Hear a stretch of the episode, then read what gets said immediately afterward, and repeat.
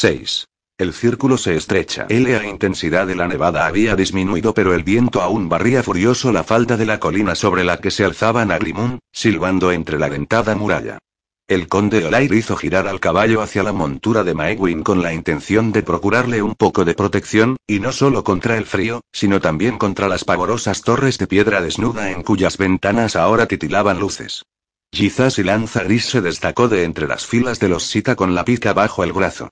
Levantó el otro y describió un amplio redondel refulgente en el aire con algo semejante a un bastón de plata, al tiempo que emitía un potente sonido musical de cierta calidad metálica. El objeto plateado se abrió como el abanico de una dama hasta formar un brillante escudo en forma de semicírculo. Ahí Geisu. Gritó hacia la indiferente fortaleza. Yasapri Purna Hoshoi. Las luces de las ventanas de Naglimund parpadearon como velas al viento cuando unas sombras se agitaron en sus profundidades. Eolair sintió un impulso casi irrefrenable de dar media vuelta y huir al galope. Aquel lugar ya no era humano, y el terror que le emponzoñaba los sentidos en nada se asemejaba a los negros presentimientos anteriores a una batalla entre mortales. Se dirigió a Maegwin, que tenía los ojos cerrados y movía los labios en un discurso silencioso. Isorn parecía amilanado también y, al mirar el conde hacia atrás, vio los blancos rostros de sus compatriotas ermistiros con las bocas abiertas y los ojos hundidos como si de una tropa de cadáveres se tratara. Líbranos, Brinioch. Rogó con desesperación. Esto escapa a los límites de nuestro mundo. Cundirá el pánico si hago un movimiento en falso. Con suma lentitud, desenvainó la espada y la mostró a sus hombres, la sostuvo en alto un momento y la bajó hacia un lado. No era más que un alarde de valentía, pero ya era algo. Entonces, Hideki y su madre avanzaron hasta situarse a ambos lados de Yizashi. Tras unos breves murmullos, Likimeya dio unos pasos hacia adelante y comenzó a cantar de un modo sobrecogedor. Su voz, débil al principio en medio de la ventisca, fue afirmándose cada vez más. La impenetrable lengua sita, chasqueante e ininteligible, fluía sin embargo como aceite suave y cálido de un frasco. La melodía ascendía, descendía, vibraba y se elevaba de nuevo aumentando su potencia. A pesar de no entender ni una palabra, Eolair captaba el tono de denuncia en las inflexiones y en las arremetidas, el reto implícito en la cadencia de la voz, que retumbaba como la osada trompeta de un heraldo, con clamores de frío metal bajo la música. ¿Qué está pasando aquí? musitó Isorn. Eolair le pidió silencio con un gesto. Las tinieblas que rodeaban Naglimund se espesaron, como si un sueño concluyera para dar paso a otro. Algo cambió en el canto del Ikimeya. El conde tardó un momento en comprender que la señora de los Sita no había alterado la melodía, sino que otra voz se había unido a la suya. Al principio, el hilo del discurso continuaba cercano a la canción de desafío. El tono era tan fuerte como el del Ikimeya, pero, mientras que el suyo era metálico, la segunda voz poseía matices de piedra y hielo. Tras unos largos compases, la segunda tonada comenzó a describir círculos alrededor de la original tejiendo una red singular, como una filigrana de cristal en torno a los repiques de campana del Equimeya. Aquel sonido provocó una tensión y un cosquilleo en la piel del conde que le erizó el vello a pesar de las numerosas capas de ropa. Levantó los ojos y el corazón comenzó a latirle aún más deprisa. A través de la densa niebla, una sombra delgada y negra asomó por sobre la muralla hasta revelarse por completo con tanta suavidad como levantada por una mano invisible. Era de la talla de un hombre, se convenció Eolair, aunque la bruma desfiguraba sutilmente la silueta de forma que a veces parecía aumentar y a veces disminuir y afinarse hasta lo imposible. Bajaba la mirada hacia ellos, embozada de negro, el rostro oculto bajo la enorme capucha, pero Eolair no necesitaba verla para saber que de ahí partía la aguda voz de pétreas inflexiones. Permaneció largo rato de pie entre los remolinos de niebla, en lo alto del muro, bordando sobre el canto del Equimeya. De súbito, como por un acuerdo tácito, ambas enmudecieron al mismo tiempo. Liquimeya rompió el silencio con unas palabras gritadas en lengua sita. La negra aparición respondió con sonidos tintineantes como mellados fragmentos de pedernal, y de algún modo Eolair supo que el mensaje era muy similar y que las diferencias radicaban solo en el ritmo y en la mayor sequedad del discurso de la criatura embozada. La conversación se hizo interminable. A su espalda se produjo una agitación que lo sobresaltó. El caballo, espantado, empezó a patear la nieve. Zinjadu, la del cabello de cielo, señora del saber, había llevado su montura junto a los mortales. Hablan del pacto de Sesuadra. No apartaba los ojos de Liquimeya y su rival. de antiguas heridas en el corazón y de las canciones de lamento que aún no han sido cantadas. ¿Para qué tanta conversación? inquirió Isor en tono desabrido. Esta espera nos destroza. Es nuestra forma de actuar. Cinjado apretó los labios. Su fino rostro parecía cincelado en piedra dorada. Aunque ellos violaron las normas cuando asesinaron a Amerasu. No añadió nada más. Mientras continuaba el intercambio de desafíos y respuestas, Eolair tuvo que limitarse a esperar con un incómodo temor que derivó en una especie de aburrimiento abrumador. Por fin, el ser de la muralla dejó de dirigirse a Liquimeya y su ardiente mirada se posó sobre el conde y las pocas veintenas de ernistiros.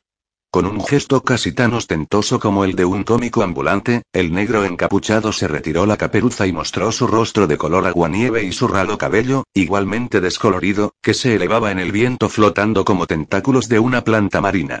Shudok exclamó la Norna en un tono poco menos que exultante. Mortales. De nuevo serán la causa de la muerte de tu familia, Liquimeya Ojos de Luna. El que habló, si es que era varón, profirió sus palabras en occidental con la ruda precisión de un guardabosques que imitara el grito de muerte de un conejo. ¿Tan débil eres que requieres la presencia de esta chusma? Ni siquiera es comparable al poderoso ejército de Sinach. Has usurpado un castillo a los mortales, replicó Likimeya con frialdad. Hiriki continuaba a su lado, rígido sobre el caballo, con el anguloso rostro desprovisto de toda emoción descifrable. Eolair se preguntó si alguien sería capaz de afirmar que conocía a los Sita. Y tu señor y tu señora toman parte en las disputas de los mortales. No puedes jactarte de gran cosa.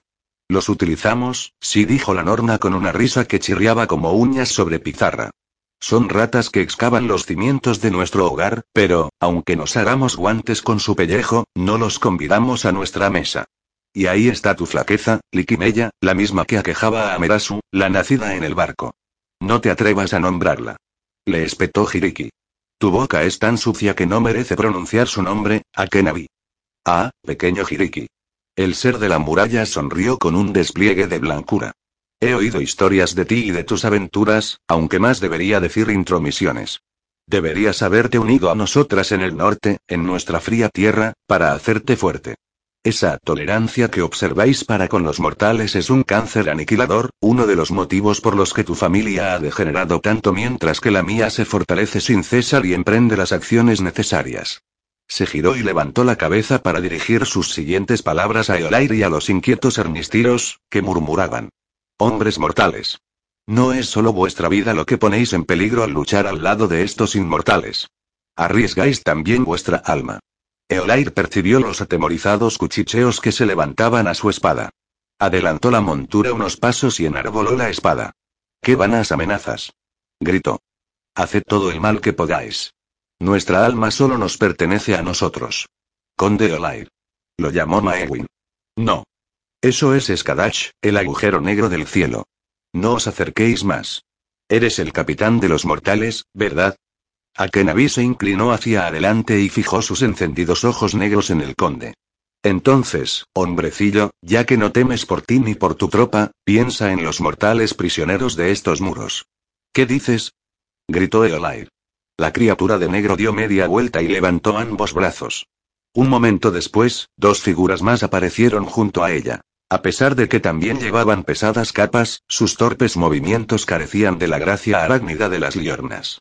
Aquí tienes a un par de hermanos tuyos. Proclamó a Kenavi. Son nuestros huéspedes. ¿Te gustaría verlos morir por lealtad a esos aliados inmortales? Las dos siluetas guardaban silencio, abatidas y desamparadas. Sus rostros, bajo las capuchas zarandeadas por el viento, eran humanos sin duda, no nacidos en el jardín. Dejadlos libres. Exigió Eolair, imbuido de rabia impotente. Oh, no, pequeño mortal. Rió satisfecha la Norna una vez más, nuestros huéspedes lo pasan muy bien. ¿Quieres ver cómo exhiben su alegría? Tal vez deseen bailar. Describió en el aire un ademán florido, y las dos formas comenzaron a evolucionar despacio. Levantaron los brazos de una forma repelente, en una parodia de danza cortés, balanceándose de un lado a otro, tropezando juntas ante la sonriente Norma. Se abrazaron un momento en precario equilibrio sobre el borde del alto paramento, se separaron y retomaron su contorsionado y solitario baile. A través de las lágrimas de cólera que le empañaban los ojos, Eolair vio que Hideki espoleaba a su caballo hasta situarse unos codos más cerca del muro, levantó el arco y, con una rapidez que casi lo hacía imperceptible, sacó una flecha de su carcaj, la colocó y tensó la cuerda hasta hacer temblar la ballesta. La Norna Akenabi, desde la altura, ensanchó la sonrisa, culebreó como si se estremeciera y desapareció dejando solo las dos siluetas, que arrastraban los pies para unirse de nuevo en un repulsivo abrazo. Hideki disparó la saeta, que se clavó en el pie de uno de ellos. El bailarín tiró de la pierna hacia arriba y tanto el herido como el que se abrazaba a este perdieron el equilibrio. Manotearon unos momentos en el aire y se precipitaron muro abajo unos 20 codos hasta el suelo, donde se estrellaron con un ruido estremecedor contra las rocas cubiertas de nieve. Varios ernistiros estallaron en gritos y protestas. Por la sangre de Rin. exclamó Yolair. ¿Qué habéis hecho? Hideki avanzó más, escrutando con precaución la ya vacía muralla. Cuando llegó a la altura de los cadáveres, desmontó, se arrodilló e hizo a Eolair una seña para que se acercara. ¿Por qué habéis hecho esto, Hideki? inquinó con brusquedad el conde. Sentía en la garganta una tensión semejante al estrangulamiento. La Norna ya se había marchado. Se quedó contemplando las dos siluetas retorcidas y vestidas de negro, cuyas manos y dedos todavía sobresalían de entre las ropas como aferrándose a un asidero que ya jamás encontrarían. ¿Ha sido para evitarles mayores tortura? ¿Y si logramos hacer salir a las nornas? ¿No creéis que aún quedaba una esperanza de rescate? Hideki no respondió sino que, con sorprendente delicadeza, dio la vuelta al cuerpo más cercano, lo separó del compañero que lo abrazaba y le retiró la capucha. Brinioch exclamó Yolair, conmocionado. Que Brinioch de los cielos nos asista. El rostro no tenía ojos. Solo dos agujeros negros. La piel era de cera y había reventado en algunos puntos por el impacto de la caída, pero, a todas luces, el cadáver no era reciente. Quienquiera que fuese, llevaba muerto desde la derrota de Naglimund, explicó Hideki en voz baja. No creo que haya ni un prisionero vivo dentro de esos muros. Pero estos, Eolair sintió un nudo en la garganta y se dio media vuelta, se movían. Aquí gobierna un mano roja, ahora ya está confirmado, pues nadie más tiene el poder de hacer esto. Es un poder que emana de su señor. ¿Pero por qué? Miró los cuerpos inertes y después desvió los ojos hacia la masa de hombres y Sita agrupados en la nieve. ¿Por qué lo hacen? Hideki movió la cabeza en ademán negativo. Su cabello era tan blanco y flotante como el de la criatura que se había burlado desde la muralla. No sabría decirlo. Lo que sí es seguro es que Naglimund no caerá sin un drástico diezmo de vidas. Y no hay vuelta atrás, completó el conde con los ojos puestos en Maegwin e Isorn, que aguardaban temerosos su regreso. No. Temo que los días finales han comenzado, para bien o para mal. El duque Isgrimnur sabía que debía prestar mucha atención a todas las cosas que sucedían a su alrededor, a las gentes de Metesa, a los preparativos y a la convocatoria al salón de la baronía.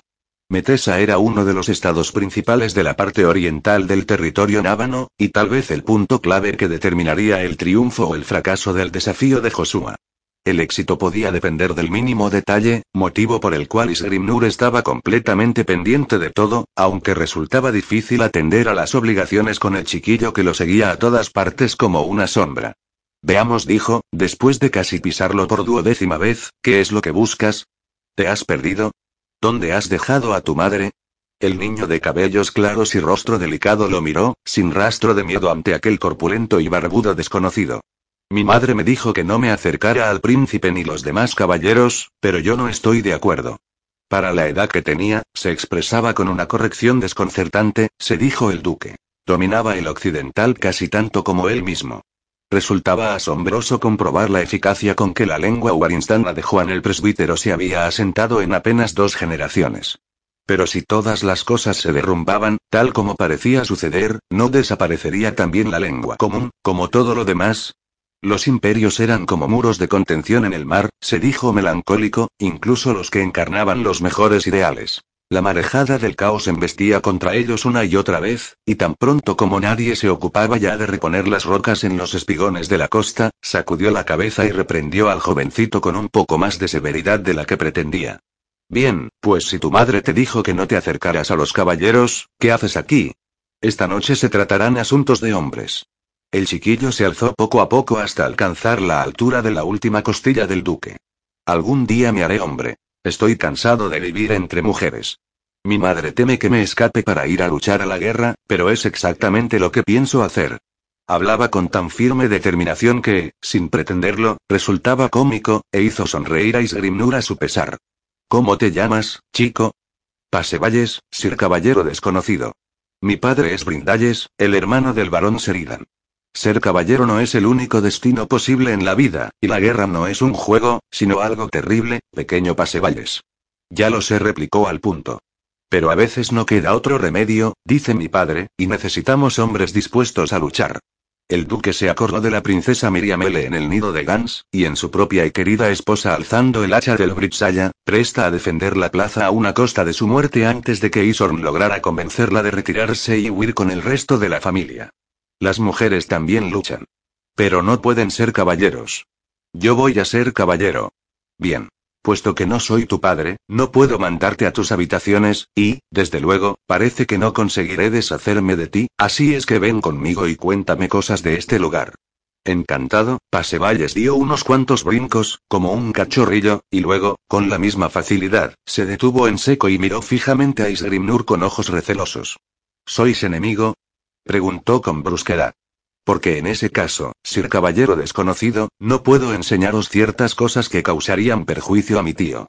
En los tiempos que vivimos, jovencito replicó el duque con una sonrisilla amarga, resulta difícil decidir quién es enemigo de quién. Pero te aseguro que mi señor, el príncipe Josué, no desea mal alguno a los habitantes de Metesa. Confío en vos, declaró el niño, tras unos momentos de reflexión. Creo que decís la verdad. Pero, en caso contrario, dejaríais de ser caballero pues habríais mentido a un niño. ¿Y qué niño? Se dijo Isgrimnur con una amplia sonrisa. Esta miniatura sería capaz de dar lecciones de política al conde Olay. No me cuentes nada que pueda ser utilizado por los enemigos de tu tío, y yo intentaré no preguntar nada que ponga en peligro tu honor. Me parece bien, replicó el muchachito con seriedad. Es caballeroso. Metesa era algo más que una baronía dependiente de Navan. Se hallaba situada en los límites de las praderas Tritting, un territorio ancho y próspero surcado de colinas y extensas campiñas. A pesar de las nevadas fuera de estación, el ondulante terreno resplandecía de verdor. Uno de los brazos del Esteflot serpenteaba por las tierras de pastos como una banda plateada y refulgente incluso bajo los opacos y grises cielos. Las ovejas y algunas vacas moteaban las faldas de las colinas.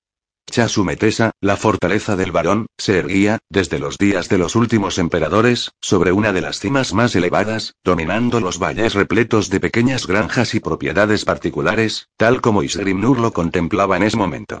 El duque dio la espalda a la ventana y vio a Pasevalles que paseaba impaciente. Venid a ver la armería, le dijo. Me parece que es un lugar que no deberías enseñarme. No. Es la vieja.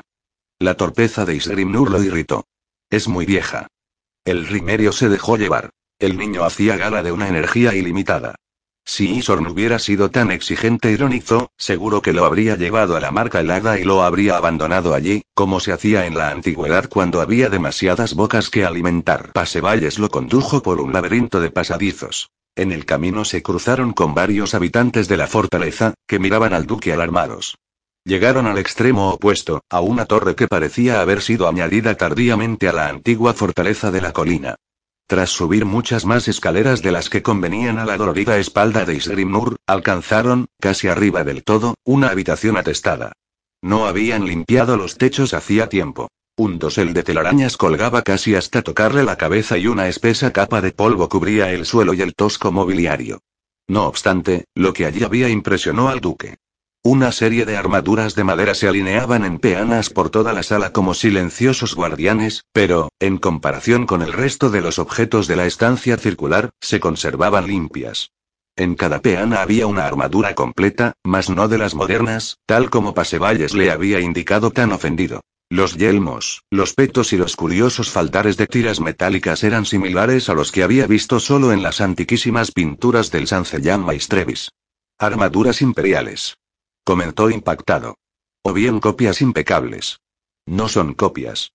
exclamó Pasevalles, estirándose en toda su altura. Son auténticas. Mi padre las conserva desde hace años. Mi abuelo las compró en la gran ciudad. En Navan Musitois Grimnur.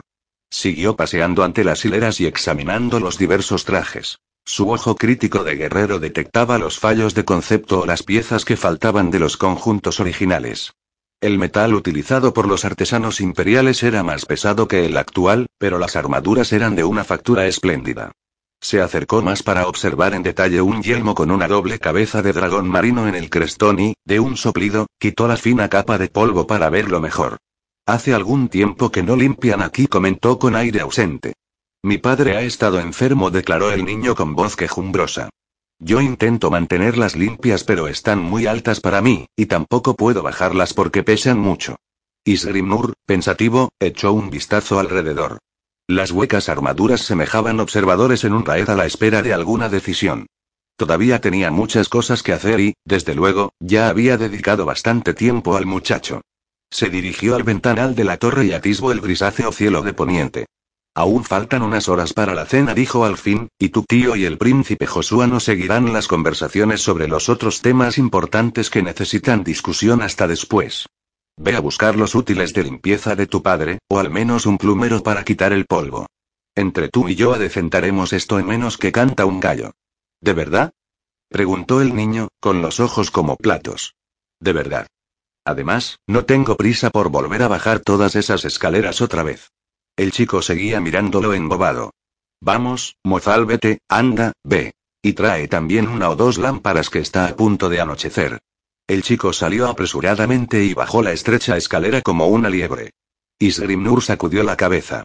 El salón de banquetes de Chasumetesa tenía una chimenea en cada pared, y estaba caldeado y resplandeciente a pesar de la crudeza del tiempo.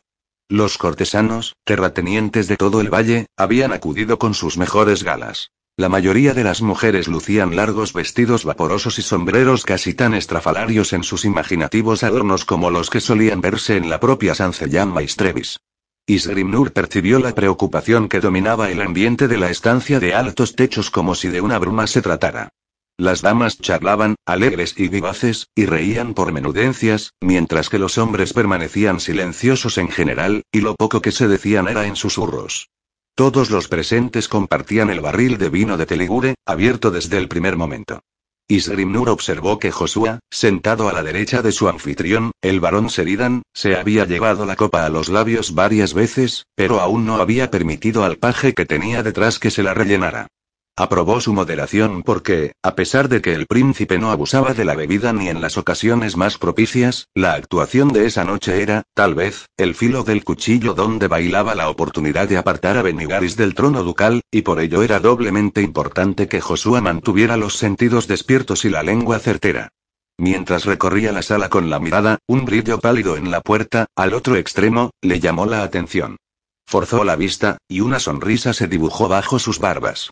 Era el niño Pasevalles, que sin duda había vuelto a escaparse de su madre y de las otras señoras. No le cupo ninguna duda de que había acudido para ver a los auténticos caballeros a la mesa. Bien, pues que eche una buena ojeada. El varón Seridan Metesis se levantó de su asiento en la cabecera de la mesa y alzó la copa. Detrás de él, una grulla azul, emblema de la casa de Metesa, extendía sus largas alas sobre un pendón en la pared. Brindemos por nuestros visitantes, dijo con una irónica sonrisa que cubrió de arrugas su rostro, bronceado y barbudo, aunque no cabe duda de que incurro en traición solo por haberos permitido cruzar las puertas, príncipe Josúa. Sea como fuere, beber a vuestra salud no agravará mi falta. A Isgrimnur no solo le gustó Seridan, sino que lo juzgó merecedor de cierto respeto, además. No guardaba semejanza alguna con la imagen de los decadentes varones navanos en que solía recrearse. El ancho cuello y el arrugado rostro de campesino lo acercaban más a un pillo afable que al señor heredero de un gran feudo, pero tenía los ojos sagaces y una actitud de estudiada burla hacia sí mismo. Su magistral dominio de la lengua occidental justificaba sobradamente la fluidez del pequeño pasevalles. Una vez apuradas las copas, Josué se puso en pie y levantó la suya para dar las gracias al pueblo de Chasumetesa por su hospitalidad. El brindis fue recibido con amables sonrisas y murmullos de asentimiento un tanto forzados. Cuando se sentó de nuevo, la charla general recobró vivacidad, pero Seridan hizo un gesto para imponer silencio. Así pues le dijo a Josué, alzando la voz para que todos lo oyeran, hemos cumplido con las obligaciones que los buenos aedonitas deben a sus correligionarios, aunque algunos dirían que nos hemos propasado, habida cuenta de que habéis aparecido en nuestros dominios sin mediar invitación por nuestra parte, y respaldados por un ejército. A pesar de su sonrisa, mantenía fríos los ojos. Veremos vuestras espaldas por la mañana, príncipe Joshua de Erkinlandia. Isgrimnur reprimió una exclamación de sorpresa. Había supuesto que el varón haría retirarse a los invitados menos importantes para sostener con el príncipe una conversación privada, pero, al parecer, tenía otras ideas. También a Josué lo tomó desprevenido, pero reaccionó enseguida. Si escucháis lo que tengo que decir, varón le advirtió, y no logro conmoveros, mañana veréis en verdad nuestras espaldas poco después de la salida del sol. Mi gente no acampa al otro lado de vuestras murallas para coaccionaros. No he recibido de vos ofensa alguna y, por tanto, yo tampoco actuaré contra vos. El varón le sostuvo la mirada un largo momento y después se dirigió a su hermano. Brindalles, ¿qué opinas? ¿No resulta extraño que un príncipe erquino desee cruzar nuestras tierras? ¿Hacia dónde podría dirigirse? El delgado rostro del hermano guardaba un gran parecido con el del varón, pero los rasgos que enseridan sugerían una picardía digna de tener en cuenta, solo reflejaban cansancio y cierta inquietud en Brindalles. Si no se dirige a Navan, replicó sin gran entusiasmo, debe de pretender llegar al mar directamente. Tenía una sonrisa desvaída. Parecía imposible que un hombre tan apocado fuera el padre del ardiente Pasevalles. En efecto, nos dirigimos a Navan, corroboró Joshua, no es ningún secreto. ¿Y qué propósitos albergáis que no entrañen peligro para mí y para mi señor, el duque Benigaris? Preguntó Seridan, inquisitivo. ¿Por qué motivo no debería haceros prisionero? Josué miró alrededor de la silenciosa estancia. Todos los habitantes más importantes de Metesa estaban sentados a la larga mesa, observando con absoluta atención. ¿Estáis seguro de que deseáis que hable tan abiertamente? No deseo que se me acuse de malinterpretaros, contestó el varón con un ademán impaciente, tanto si os permito pasar por mis tierras como si os retengo aquí hasta que Benigaris acuda. Hablad, y que mis invitados sean testigos. Sea, pues. Josué se volvió hacia Sludig, quien, a pesar de haber vaciado su copa varias veces, atendía a las formalidades ojo a visor. ¿Me cedéis el pergamino? Mientras el rimerio de rubia barba rebuscaba en el bolsillo de su capa, Josué siguió hablando con Seridan. Como os he dicho, varón, nos dirigimos a Navan con la esperanza de retirar a Benigaris de Sancellán Maestrevis. En parte porque, como aliado de mi hermano, su caída debilitaría las posiciones del Supremo Rey. Elías y yo nos hemos declarado la guerra, es bien conocido, aunque ignoréis los motivos de nuestra beligerancia. Si los consideráis relevantes, exponedlos, solicitó Seridan con ecuanimidad. Tenemos vino más que suficiente y estamos en casa. Es vuestro reducido ejército el que tal vez deba partir con la aurora. Os lo expongo porque no deseo aliados de guerra con desconocimiento de causa. ¿Cómo? ¿Aliados? ¿Guerra? El varón frunció el entrecejo e irguió el tronco. Pisáis un terreno resbaladizo, Josué el Manco. Benigaris es mi señor, a quien debo lealtad. Sería una necedad considerar siquiera el hecho de permitiros el paso, sabiendo lo que sé. Mas consiento que sigáis hablando por respeto a vuestro padre. Oíros decir que yo voy a luchar a vuestro lado, qué desatino. Agitó la mano. Unas dos docenas de hombres armados, que habían permanecido de pie junto a las paredes durante toda la cena, dejaron constancia de su presencia con un entrechocar de metales. Josué continuó impertérrito y mantuvo con serenidad la mirada de Seridan. Como he dicho, retomó la palabra, estoy en disposición de comunicaros las razones por las que Elías debe ser depuesto del trono de huesos de dragón. Pero no ahora. Antes deseo que sepáis otras cosas. Alargó el brazo y tomó el pergamino de manos de Sludig. Mi mejor caballero, Sir de Ornok de Wensire, estaba presente en la batalla del Monte Cerviz de Toro cuando el duque Leobardis, padre de Benigaris, acudió a socorrerme a mi castillo de Nagrimund. Leobardis quiso estar de vuestro lado, atajó Seridan, pero Benigaris prefiere a vuestro hermano. Las decisiones del viejo duque no afectan a la lealtad que debo a su hijo. A pesar de sus palabras, la mirada del conde se veló un tanto. A Isgrimnur no le pasó inadvertido ese detalle, que despertó sus sospechas de que Seridan habría preferido que el viejo duque continuara aún con vida para defender su lealtad al trono con mayor soltura. ¿Y qué tiene que ver ese Sir como se llame con Metesa? Tal vez más de lo que sabéis. Por primera vez, la voz de Josué adquirió tintes de impaciencia. Templanza, amigo. Isgrimnur se mesaba la barba con ansiedad. Que vuestro dolor por Deornok no os traicione. Hemos llegado mucho más lejos de lo que cabía esperar. Serida nos escucha a pesar de todo, como si hubiera oído el silencioso pensamiento de su compañero. Josué se detuvo y respiró hondo. Os pido disculpas, varón Seridan. Comprendo vuestra fidelidad a la casa del Martín Pescador. Solo me anima el deseo de poner en vuestro conocimiento hechos que merecéis saber, y no aleccionaros sobre vuestros deberes. Quiero leeros las palabras de Deornot sobre lo sucedido en las cercanías del monte Cerviz de Toro. Fueron recogidas por el padre Strangier, señaló hacia el archivero, quien trataba de no llamar la atención cerca del extremo opuesto de la larga mesa, bajo juramento ante el sacerdote y ante Dios mismo. ¿Por qué tenéis que leer un pergamino? inquirió Sheridan, impaciente.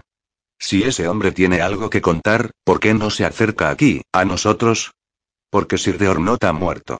Cayó a manos de los mercenarios tritingos que el rey Elías envió contra mí. Estas palabras produjeron cierta conmoción en la sala. Los tritingos eran objeto de desprecio y temor en las baronías anexas a Navan. Se los despreciaba por considerárselos poco más que salvajes, y se los temía porque, siempre que emprendían una de sus fanáticas incursiones, los feudos anexionados como Metesa soportaban la mayor carga de sufrimiento. Leed. Seridan estaba enfadado, sin duda. Isgrimnur pensó que el astuto varón comenzaba a vislumbrar la trampa a que lo había conducido su propia astucia. Había tenido la esperanza de enfrentarse a la singular y difícil situación planteada por el príncipe obligándolo a confesar su traición ante numerosos testigos. Pero en esos momentos, seguro que se había percatado de que no podría barrer de un plumazo las palabras de Josúa. Se había puesto en un brete. Pero ni siquiera entonces dispuso el señor de Metesa que el resto de los comensales se retirara. Se atendría a la táctica que él mismo había ideado. El duque de Elbridge renovó su aprecio por él. Dispuse que de Ornot contara esta historia a nuestro sacerdote antes de la batalla de Nueva Gadrinset. Lo que presenció es de tal magnitud que no quise arriesgarme a que se perdiera con él, pues teníamos muchas probabilidades de sufrir una derrota. Levantó el pergamino y lo desenrolló con el muñón de la derecha. Me limito a leer el pasaje que juzgo más importante para vos, pero con gusto os entregaré el escrito completo, varón, para que lo estudiéis cuanto queráis.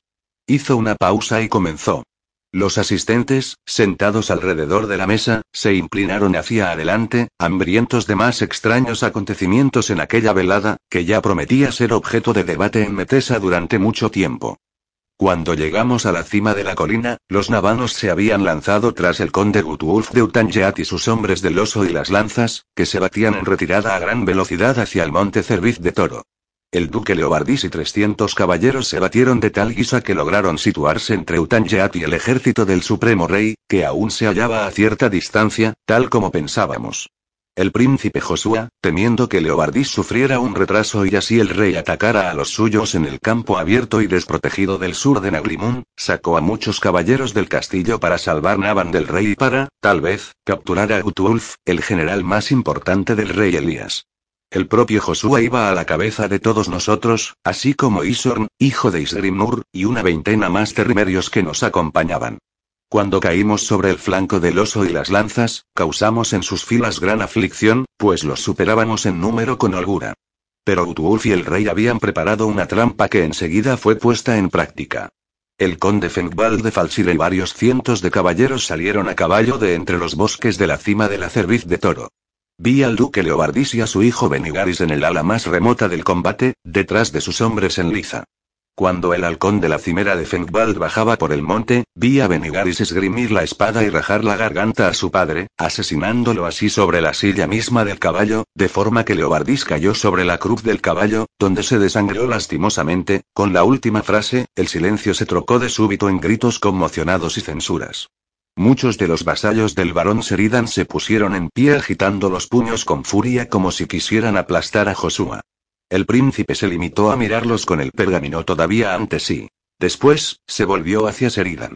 El varón continuaba en su asiento, pero su curtido rostro había palidecido, a excepción de unos puntos de brillante tonalidad en lo alto de los pómulos. Silencio. Gritó, y miró a sus hombres hasta que volvieron a ocupar sus sitios entre furibundos murmullos. Varias mujeres tuvieron que ser asistidas y conducidas fuera del salón. Salieron dando traspiés como si hubieran sido ellas las acuchilladas, con sus recargados sombreros y los velos marchitos de repente, cual banderas flameantes de un ejército vencido. Esa historia ya pertenece al pasado, dijo el varón al cabo, con voz tensa.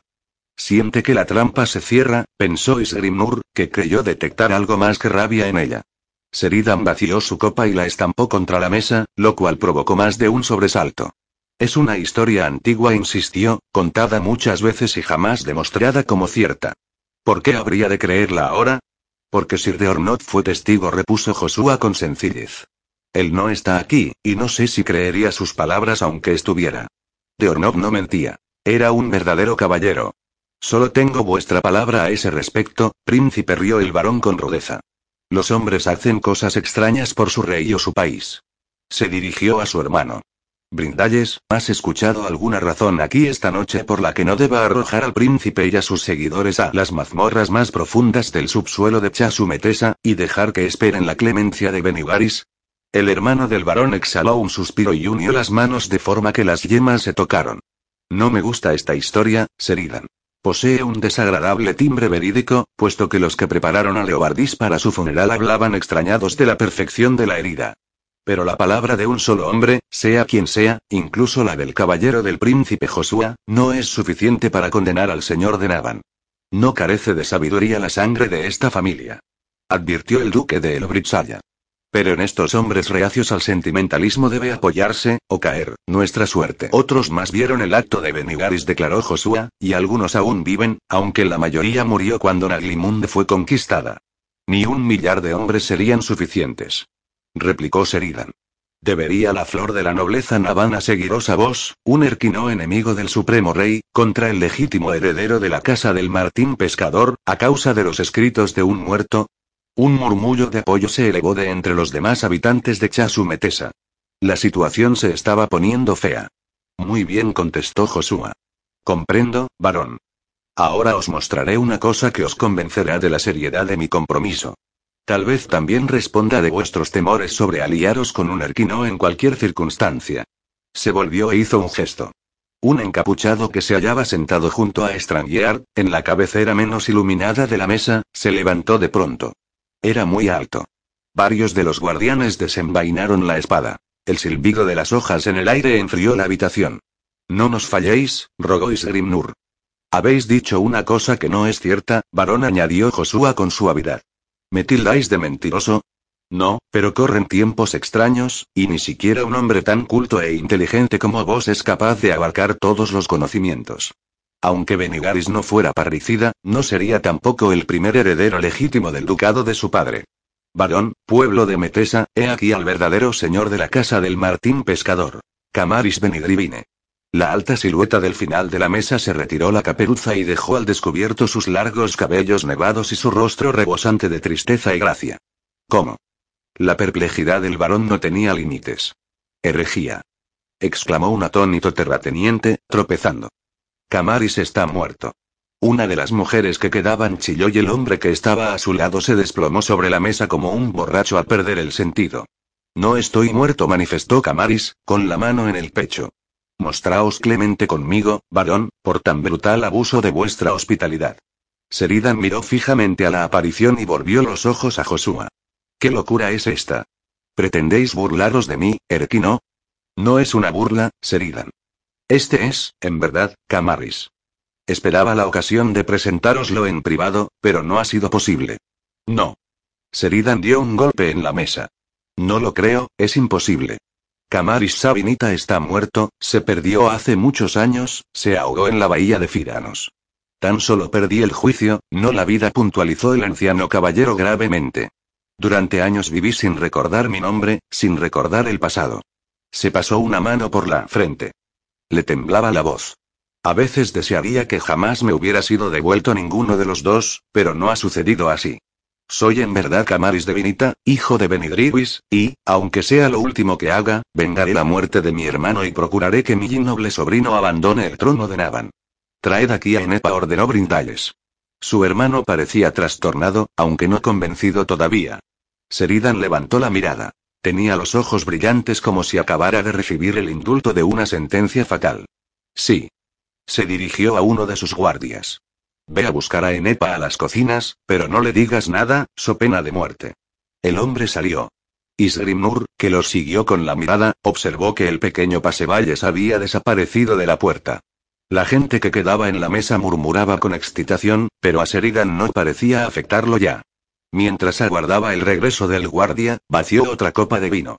E incluso Joshua, como si hubiera dado un empuje definitivo a algo y no pudiera controlarlo más, se permitió apurar la suya. Camaris continuaba de pie en el extremo de la mesa, una presencia imponente e imperturbable. Nadie en el comedor fue capaz de quitarle los ojos de encima durante un largo lapso de tiempo. El mensajero volvió trayendo consigo a una mujer, rolliza y de pequeña estatura, con el cabello corto y un sencillo vestido oscuro manchado de harina. Se presentó ante Seridan agitada, temiéndose algún castigo. Tranquilízate, Enepa le dijo el varón. No has hecho nada malo. ¿Ves a aquel anciano? Señaló. Ve y míralo bien, y dime si lo conoces. La mujer se acercó a Camaris, lo miró con atención y se asustó un poco al fijarse en sus ojos.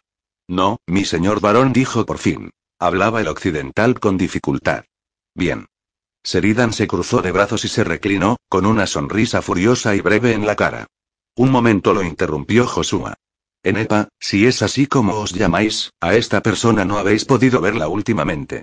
Si acaso la conocisteis, fue hace mucho tiempo. La mujer volvió su cara de conejo asustado hacia Camaris, y parecía que iba a apartarse de nuevo con la misma rapidez cuando algo le llamó la atención y siguió escrutándolo. Sus ojos se abrieron mucho y, de repente, las rodillas se le doblaron y flaqueó. Veloz como el pensamiento, Camaris la recogió e impidió que cayera al suelo. ¿Ulimor Camaris? preguntó en nábano, derramando lágrimas. ¿Bebéis? Un torrente de palabras en su lengua natal brotó de su boca. La enfadada sonrisa de Seridan se evaporó, y en su lugar apareció una expresión de asombro rayana en lo cómico. Dice que le contaron que me había ahogado, tradujo Camaris. ¿Podríais hablar en occidental, buena mujer? Le pidió en voz baja. Algunos de los presentes no os comprenden. Enepa no apartaba los ojos de él mientras la ayudaba a recobrar la compostura. Cuando Camaris la soltó, la mujer estaba aturdida y estrujaba la falda entre sus dedos retorcidos. Este, es Camaris. Duos preterate. Es que los muertos regresan a la vida. Los muertos no, Enepa dijo Joshua. Camaris vivía, pero perdió la memoria durante mucho tiempo. Sin embargo, aunque reconozco vuestro rostro, buena mujer terció el caballero, no consigo recordar vuestro nombre. Perdonadme. Hace ya tanto tiempo, Enepa comenzó a llorar otra vez con fuerza, pero al mismo tiempo reía. Porque en aquel tiempo no me llamaba así. Cuando trabajaba en la gran casa de vuestro padre, me llamaban Fuiri, Flor. Fuiri asintió Camaris. Claro, ahora os recuerdo. Erais una muchacha encantadora que prodigaba enormes sonrisas. Le levantó la apergaminada mano, se inclinó y se la besó. Ella se quedó boquiabierta como si Dios en persona hubiera aparecido en la sala para subirla a los cielos en un carro. Os estoy agradecido, Fuiri. Me habéis devuelto un fragmento del pasado. Antes de abandonar este lugar, vos y yo conversaremos junto a la lumbre. La gimoteante cocinera se retiró asistida por el guardia. Seridan y Brintalles no daban crédito a sus ojos, al igual que los seguidores del varón, y nadie dijo nada durante un rato. Joshua, sensible tal vez al bombardeo que el señor de la casa había tenido que soportar esa noche, seguía sentado, esperando sin más. Camaris, una vez demostrada su identidad, volvió a ocupar su escaño y se sumó al silencio con los párpados entrecerrados y la mirada fija en las llamas de la chimenea del otro lado de la mesa. Pero Isgrimnur sabía que contemplaba otros tiempos, no un lugar. La quietud fue turbada por un súbito resurgir de murmullos. Las cabezas se volvieron hacia la puerta, e Isgrimnur vio a Pasevalles, que entraba en el salón con las piernas muy separadas y un objeto grande y brillante apretado contra su menudo cuerpo. Se detuvo en el umbral, vaciló y miró a Camaris. Después continuó tambaleándose hasta el lugar que ocupaba su tío. He traído esto para Sir Camaris anunció. Su voz temblorosa contradecía sus osadas palabras. Seridan lo miró un momento y luego abrió mucho los ojos. Este almete es de la habitación de tu padre. Quiero ofrecérselo a Sir Camaris. Seridan, sin saber qué hacer, se dirigió hacia su hermano. Brintalles miró a su hijo y enseguida, por un breve instante, a Camaris, que seguía perdido en sus pensamientos. Al cabo, se encogió de hombros. Es quien dice ser. No hay honor que no merezca, Seridan. A su hijo le dijo. Has actuado correctamente al preguntar primero. Su sonrisa era casi irreal. Creo que, de vez en cuando, conviene sacar las cosas, quitarles el polvo y volver a darles utilidad. Adelante, muchacho, entrégaselo. Isgrimnur miraba fascinado a Pasavalles, que pasó ante él aferrado al yelmo de dragón marino y mirando con tanta fiereza a un punto fijo como si se dirigiera a la caverna de un ogro. Se detuvo ante el anciano caballero y guardó silencio, aunque daba la impresión de que caería desplomado de un momento a otro bajo el peso del presente. Por fin, Camaris levantó la vista. ¿Sí? Mi padre y mi tío me han dado permiso para ofreceros esto. Se esforzó por alzar el casco hacia Camaris, quien, incluso sentado, quedaba muy por encima de la altura del niño. Es muy antiguo. Como yo, ¿verdad? Una sonrisa le distendía el rostro. Tendió sus grandes manos. Permitidme que lo vea, joven caballero. Colocó a la luz el objeto dorado. Este yelmo es de la época imperial, comentó asombrado. Es antiguo de verdad. Perteneció al emperador Anituyes, o eso es lo que creo, terció Brintalles desde el otro extremo de la mesa. Es vuestro, si lo aceptáis, mi señor Camaris. El anciano lo miró con detenimiento y después, con cuidado, se lo puso. Sus ojos desaparecieron en las sombras del interior y los ventalles de las mejillas sobresalieron como cuchillas al pasar sobre la barbilla. Es tolerable la forma en que encaja, dijo. Pasevalles miraba embobado al anciano, a la enroscada serpiente marina de grandes aletas moldeada en torno al crestón. Tenía la boca abierta. Gracias, chico. Se quitó el casco y lo dejó en la mesa a su lado. ¿Cómo os llamáis? K. Pasevalles. Me pondré el yelmo, Pasevalles. Es un gran honor. Mi armadura se oxidó hace mucho tiempo. El chico parecía transportado a otro reino, y sus ojos brillaban como las llamas de una vela. Al mirarlo, Isgrimnur sintió una punzada de lástima. Tras ese momento, después de semejante experiencia con la caballería, ¿qué, sino amarga decepción, depararía la vida a ese muchachito entusiasta? Que Dios te bendiga, Pasevalles pensó el duque. Te deseo una vida feliz, pero temo, por algún motivo, que no va a ser así. Aún hay otras cosas que debéis saber, varón Seridan anunció Joshua, que había permanecido en silencio. Unas son pavorosas, otras motivo de furor. Algunas son aún más asombrosas que el hecho de que Camaris siga con vida. ¿Deseáis posponer la conversación hasta mañana? ¿O preferís que sigamos aquí encerrados? Suficiente contestó el varón con el entrecejo fruncido. No os mocéis de mí, Joshua. Me diréis todo lo que deba saber, y no me importa si el canto del gallo nos encuentra despiertos. Dio una palmada para pedir más vino y despidió a todos, excepto a unos pocos de sus paralizados y perplejos seguidores. ¡Ay, varón! Se dijo Isgrimnur, cuán presto os hallaréis en el fondo del pozo con todos nosotros. Desearía para vos algo mejor. El duque de Elbritsaya acercó su silla a Josué y comenzó a hablar. 7. Árbol blanco, fruto negro. A él al principio, parecía una torre o una montaña. Una cosa tan alta, tan delgada, de una blancura tan desoladora y monótona que no podía ser algo vivo. Pero, al acercarse, vio que lo que parecía una vasta nube que rodeaba un eje central, una palidez lechosa y difusa, formaba sin embargo una increíble red de ramas. Ante ella se alzaba un árbol, un enorme árbol blanco tan alto que no veía el final. Parecía que rascaba el cielo. Lo miraba desbordada por su imponente majestad. Aunque sabía que soñaba, también sabía que esa prolongada cinta blanca era un objeto muy importante. Se acercó más, no tenía cuerpo. Iba caminando. Volando. Imposible de determinar, y vio que el árbol surgía del amorfo suelo como una vara, como una columna de mármol, irregular pero impecablemente pulido. Si ese gigante de marfil tenía raíces, se hundían a mucha profundidad, ancladas en el mismísimo corazón de la tierra, el ramaje que lo rodeaba a modo de capa de gasa desgastada por el uso, consistía en finas hebras que se afilaban aún más a medida que se alejaban del tronco. Los enmarañados extremos eran de una delicadeza tal que acababan por desaparecer de la vista. Se encontraba muy cerca ya del descomunal árbol. Comenzó a trepar en una ascensión que no exigía esfuerzo. El tronco iba quedando abajo como un río de leche. Subía flotando entre la nube de ramas. Más allá de los retorcidos filamentos, el cielo asomaba azul grisáceo, sin nada que destacara. No había horizonte, y daba la impresión de que no hubiera en el mundo nada más que el árbol. La red de ramas se hacía más densa. Esparcidos por algunos puntos entre los tallos colgaban unos pequeños núcleos de oscuridad, grumos de negrura como estrellas revertidas.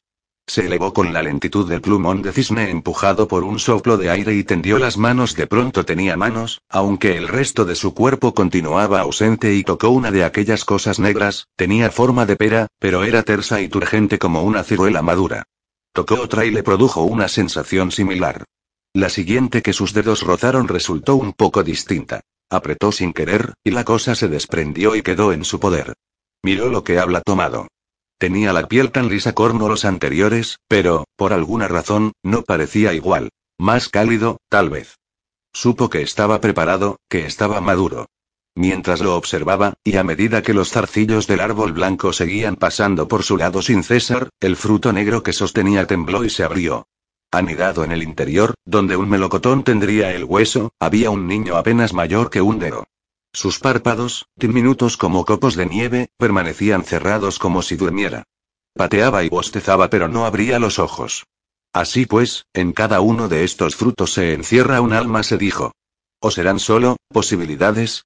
No sabía con exactitud cómo interpretar aquellos pensamientos oníricos, pero al instante siguiente, sintió terror.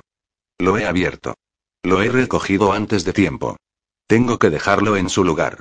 Una fuerza seguía tirando de ella hacia arriba, pero ahora estaba horrorizada. Había hecho una cosa terrible y debía regresar, encontrar la rama en aquella red de miles. Tal vez no fuera muy tarde aún para devolver lo que había robado involuntariamente. Se aferró al entramado de brotes en un intento de impedir la ascensión.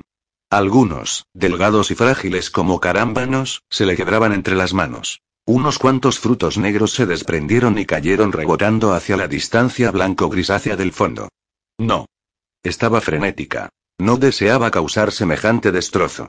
Alargó una mano para recuperar uno que se precipitaba y perdió al minúsculo niño. Hizo un intento desesperado por recuperarlo pero estaba fuera de su alcance. Exhaló un gemido de impotencia y horror, estaba oscuro. Alguien la sujetaba y la estrechaba con fuerza. No. Resolvió. Lo he dejado caer. No habéis dejado caer nada, la consoló una voz. Tenéis una pesadilla. Miraba, pero no distinguió rostro alguno. Esa voz, conocía esa voz. Simón. Aquí estoy. Movía los labios muy cerca de su oído. Estáis a salvo, pero no gritéis más, por favor. Lo siento. Lo siento. Se estremeció y empezó a deshacerse del abrazo. El aire rezumaba humedad y algo le rascaba los dedos. ¿Dónde estamos? En un pajar, a unas dos horas de los muros de Falsire. ¿No lo recordáis? Algo recuerdo. No me encuentro muy bien. En realidad, se sentía muy mal. Todavía sentía escalofríos y sudores al mismo tiempo, y mayor desazón que otras veces, cuando despertaba en medio de la noche. ¿Cómo llegamos aquí? Después de un enfrentamiento con unos danzarines del fuego. Me acuerdo, y después cabalgamos. Simón emitió un sonido en la oscuridad que podría haber sido de risa. Sí, y al cabo de un rato detuvimos los caballos. Vos tomasteis la decisión de parar aquí. No me acuerdo. Simón dejó de abrazarla un poco a regañadientes, notó ella a pesar de sus embotados sentidos y se alejó hasta el otro delgado montón de paja. Un momento después, Miriam le oyó un crujido y un golpe seco, y una lucecilla se coló en la oscuridad. La silueta de Simón se recortó contra el marco de la ventana. Estaba buscando algo con que apuntalar el postigo. Ha dejado de llover, dijo. Tengo frío. Quiso hacerse un hueco entre la paja. Os habéis quitado la capa de una patada. Simón volvió a su lado arrastrándose por el pajar. Encontró la capa de Miriam L y la arropó hasta la barbilla. Tomad la mía también, si queréis. Creo que no hace falta, respondió, aunque todavía le castañeteaban los dientes. ¿Os apetece algo de comer? He guardado la mitad de la cena, pero, la jarra de cerveza la rompisteis en la cabeza de aquel tipo. Solo un poco de agua. La idea de meterse algo en el estómago no le resultó agradable.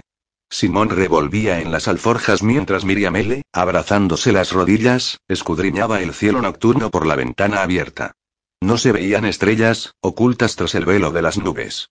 El joven llegó con el odre y, tras beber un poco, la fatiga volvió a abatirla. Me encuentro, mal. Creo que necesito dormir un poco más. Claro que sí, Miri. Su cara expresaba decepción. Lo siento. Es que me encuentro tan mal, se acostó de nuevo y se tapó cuanto pudo.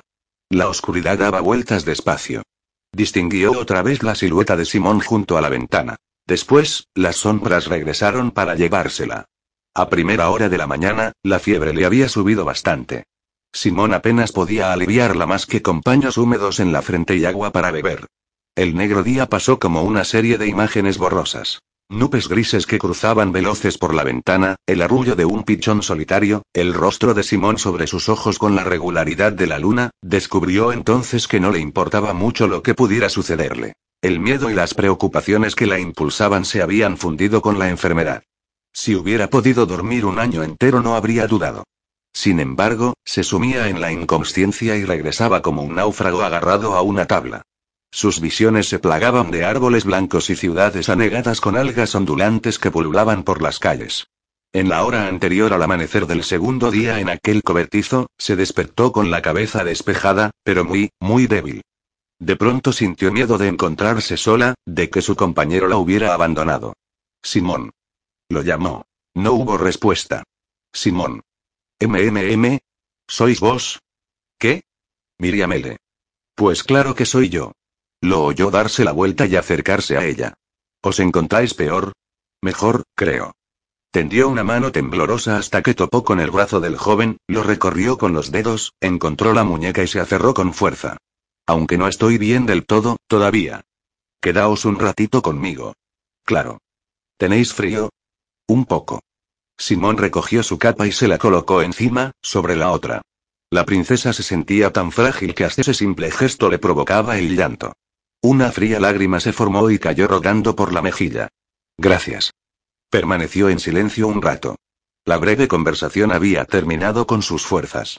La noche, tan larga y vacía cuando despertó, se le antojaba ahora menos tenebrosa. Creo que ya puedo volver a dormir. La voz sonaba insegura hasta a sus propios oídos. Buenas noches, pues. Notó que se hundía en el sueño. Se preguntó si Simón habría tenido alguna vez una visión tan extraña como la del árbol blanco y los frutos tan singulares que producía. Era poco probable, al despertarse a la luz incierta de un amanecer gris pizarra, todavía se tapaba con la capa de Simón. Él dormía cerca con solo unos puñados de húmedo heno por manta. Pasó largas horas dormida durante el segundo día de permanencia en el pajar, pero, cuando no estaba sumida en la modorra, notaba que recuperaba las fuerzas casi hasta la normalidad. A mediodía, logró engullir un poco de pan y un bocado de queso. Simón había salido a explorar los alrededores y, mientras ella comía, él contaba sus andanzas. Hay poquísima gente. Vi a una pareja en el camino de Falsire, ellos no me vieron, os lo prometo, pero nadie más. Descubrí una casa más abajo que está a punto de derrumbarse. Creo que pertenece a los dueños de este cobertizo. Tiene agujeros en el tejado, y unos cuantos sitios más, pero la trama de la techumbre se conserva en buen estado en general. Creo que está deshabitada y, si tenemos que quedarnos más tiempo, allí no habrá tanta humedad como aquí. Ya veremos. Quizá pueda montar mañana. Quizá, pero antes deberíais probar a caminar un poco por los alrededores. Es la primera vez que os sentáis desde la noche en que salimos de Falsire. Y casi consigo que me maten. Añadió súbitamente. ¿Cómo? Miriam le tuvo que recurrir al agua para no atragantarse con el mendrugo de pan, ¿a qué os referís? inquirió tan pronto como se recobró. ¿Hay danzarines del fuego? No contestó con los ojos muy abiertos y la expresión solemne. Al momento siguiente, rió con picardía. Pero, de todos modos, fue algo parecido. Volvía de lo alto del campo cercano a la casa, de recoger unas, unas flores. ¿Flores? Lo miró inquisitiva. ¿Qué hacíais con las flores? Entonces oí un ruido y levanté la vista, prosiguió, haciendo caso omiso de la pregunta. Allá plantado, en la loma que había detrás de mí, apareció un toro. Simón. Y con cara de pocos amigos. Estaba en los huesos, y tenía los ojos rojos y los costados llenos de rasguños con sangre. Se pasó los dedos por las costillas para ilustrar la imagen. Nos quedamos mirándonos un momento y, entonces, empezó a bajar la cabeza y a bramar.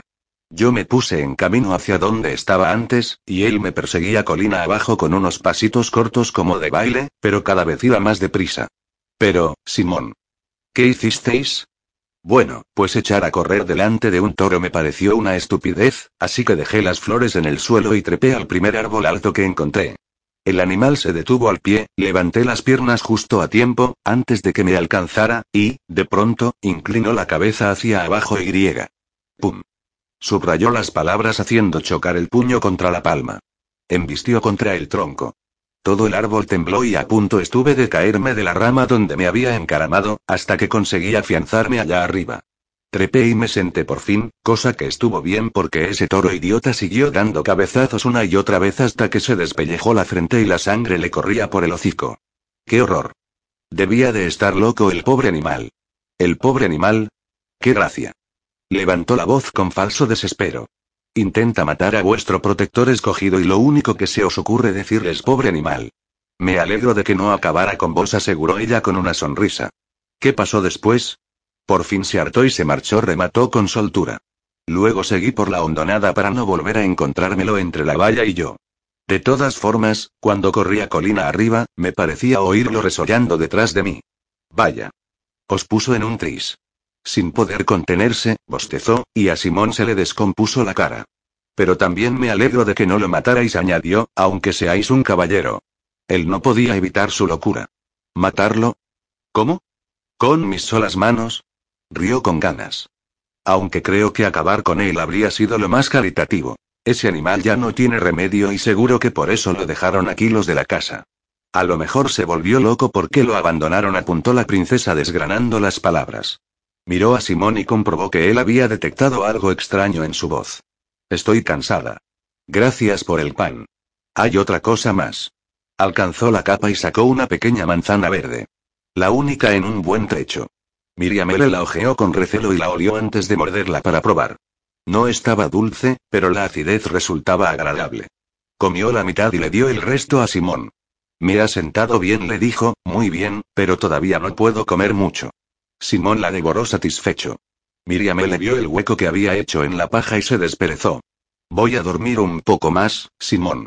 El joven asintió. La miraba con tanta atención, tan profundamente, que la obligó a darse la vuelta y taparse la cara con la ropa. Todavía no estaba tan fortalecida como para soportar su abrumadora atención. No en ese momento. Se despertó hacia el final de la tarde. Se oía un ruido raro. Un golpe, un silbido, un golpe, un silbido. Un poco asustada y muy débil aún, se quedó tendida e inmóvil tratando de dilucidar si se trataría de alguien que los buscaba, del toro de Simón o de otra cosa cualquiera y peor aún. Por fin, se armó de coraje y se deslizó sigilosa, procurando no hacer ruido al moverse sobre la fina capa de paja. Llegó al borde de la tarima y atisbó. Simón estaba en el piso inferior practicando unos pases de espada. A pesar de la fría temperatura del día, se había quitado la camisa y el sudor perlaba su clara piel. Observó cómo medía una distancia ante sí, levantaba la espada con ambas manos, perpendicular al suelo, y comenzaba a bajar la punta poco a poco. Sus pecosos hombros se tensaron. Pam, dio un paso atrás. Pam, pam. Torcía a un lado, se movía alrededor de la espada sin mover la punta del sitio, como si sostuviera la hoja de un contrincante atrapada en la suya. Tenía en la cara la determinación de un niño, y la punta de la lengua asomaba rosada entre los labios, apretada entre los dientes en profunda concentración. Tuvo que contener una risita, pero no le pasó inadvertida la lechosa piel, que se le deslizaba sobre los tirantes músculos y el abanico de los omóplatos, tensándose aún más sobre los nudos de las vértebras. Simón se detuvo sin desplazar la espada. Un hilillo de sudor le resbalaba por la nariz y desaparecía en la roja barba. De pronto, la muchacha sintió vivos deseos de que la abrazara otra vez, y, sin embargo, la sola idea le produjo un retortijón de estómago. Él ignoraba tantas cosas. Se retiró de la atalaya con todo el sigilo posible hacia su agujero en la paja e intentó volver a conciliar el sueño, pero no lo consiguió. Se quedó mucho tiempo tendida allí, mirando las sombras del techo y escuchando el ruido de las pisadas, el siseo de la espada al rasgar el aire y el resuello entrecortado de la respiración del espadachín. Poco antes del ocaso, Simón volvió a echar un vistazo a la casa y regresó con la confirmación de que estaba completamente vacía, aunque había descubierto algo semejante a las huellas de botas frescas en el barro. No encontró más señales de gente alrededor y concluyó que aquel rastro sería, seguramente algún vagabundo inofensivo como el borracho Enui. Así pues, recogieron sus avíos y bajaron a instalarse. En los primeros momentos, Miriam L. se mareaba tanto que tuvo que apoyarse en Simón para no caer, pero, superados unos pasos, reunió la energía necesaria para seguir andando sin ayuda, aunque no soltó el firme asidero del brazo de Simón. Él avanzaba muy despacio y le advertía de los tramos resbaladizos. La cabaña debía de llevar cierto tiempo abandonada y, tal como Simón había dicho, tenía algunos agujeros en el techo, aunque las goteras del cobertizo eran mucho peores, y al menos había una chimenea. Mientras Simón acarreaba unas cañas, que había encontrado almacenadas contra la pared exterior, y se esforzaba por encender el hogar, Miriam L., arropada en la capa, observaba lo que sería su refugio nocturno. Los antiguos ocupantes habían dejado escasos restos de su estancia, por lo que dedujo que las circunstancias que los habían llevado a marcharse no se habían producido de repente. El único mueble que quedaba era una banqueta junto al hogar, que se inclinaba hacia un lado a causa de una pata astillada. Una solitaria escudilla se había hecho añicos contra la piedra y los fragmentos continuaban intactos en el mismo punto en que habían dejado de rodar, como si el cacharro se acabara de romper un momento antes. La dura arcilla del suelo estaba cubierta de esteras, húmedas y pardas por el paso del tiempo. La única señal de vida reciente en aquella habitación era el sinnúmero de telarañas que colgaban de las vigas o se extendían de esquina a esquina. Pero hasta las telarañas parecían desnudas y olvidadas como si la época hubiera sido fatídica e incluso pata los insectos. Ya está. Simón se puso en pie. Esa ha aprendido. Voy a bajar los caballos. Durante su ausencia, Miriam L. se sentó ante el fuego y husmeó en las alforjas en busca de algo que comer. Era la primera vez en dos días que tenía hambre. Ojalá los dueños de la casa hubieran dejado la olla de cocinar. El clavo pendía desnudo sobre el fuego creciente, pero, como no era así, tendría que arreglárselas con lo que tenía a mano. Arrimó un par de piedras a las llamas y sacó las pocas zanahorias que quedaban y una cebolla. Cuando las piedras se calentaran lo suficiente, haría una sopa. Tras escrutar el techo, colocó su estera de dormir en un lugar que le pareció bastante alejado del agujero más próximo, para no mojarse si volvía a llover. Tras pensarlo un momento, desenrolló también la de Simón cerca de la suya. Dejó en medio una distancia que juzgó prudencial, aunque escasa, habida cuenta de las importunas goteras. Cuando terminó, sacó su cuchillo de las alforjas y empezó a pelar las hortalizas. El viento arrecía, comentó Simón al entrar. Tenía el cabello despeinado, con hirsutas guedejas, pero lucía unas mejillas coloradas y una sonrisa amplia. Va a hacer una noche ideal para pasarla junto al fuego. Me alegro de haber venido aquí. Me siento mucho mejor ya y creo que mañana podré montar. Si estáis preparada. Al pasar hacia la chimenea, le puso la mano en el hombro un momento y después le acarició el cabello con suavidad. Miriam no dijo nada, siguió partiendo las zanahorias en un cuenco de arcilla. La comida no resultó nada digno de recordar, pero la princesa agradecía tener algo caliente en el estómago. Después de aclarar las escudillas y escurrirlas con ramas secas, las dejó a un lado y se fue a su estera. Simón se entretuvo con el fuego un rato y se acostó también. Guardaron un rato de silencio mientras contemplaban la fogata. En Meremun, tenía chimenea en mi habitación, comentó Miriam L. en voz baja. Solía quedarme mirando el baile de las llamas por la noche cuando no podía dormir. Veía dibujos y, cuando era muy pequeña, en una ocasión creí descubrir la cara de Jesús, que me sonreía. Ah, ¿Teníais una habitación para dormir vos sola? Era la única hija del rey, y la heredera. Sonrió con cierta sequedad. No es cosa que no se haya oído jamás. Para mí es algo desconocido, replicó Simón. Yo dormía con doce ayudantes más. Uno de ellos, Cebedia el gordo, roncaba como un tonelero cortando tablillas con una sierra de mano. Miriam le rió. Más tarde, durante los últimos 12 meses que pasé en Ayol, Lelet compartía el dormitorio conmigo, y me gustaba, pero en Meremund dormía sola, con una doncella al otro lado de la puerta. Suena un poco, solitario. No sé, supongo que sí. Suspiró y rió al mismo tiempo con un ruido extravagante que hizo levantar la cabeza a Simón. Una noche, después de la muerte de mi madre, no podía conciliar el sueño y fui a la habitación de mi padre. Le dije que había un cocodrilo debajo de mi cama y que si me dejaba dormir con él. Lo único que hizo fue dejarme uno de sus perros para que me lo llevara a la cama. Es un cazador de cocodrilos, Miri, me dijo. Por mis barbas que lo es. Y te cuidará muy bien. Nunca supo mentir. El perro se puso a gemir tumbado al lado de la puerta hasta que lo dejé salir otra vez. Simón aguardó un poco antes de hablar. Las llamas proyectaban sombras cambiantes sobre la techumbre. ¿Cómo murió vuestra madre? Preguntó al cabo. Nunca me lo contaron. Le clavaron una flecha. El recuerdo todavía le dolía, aunque no tanto como antaño.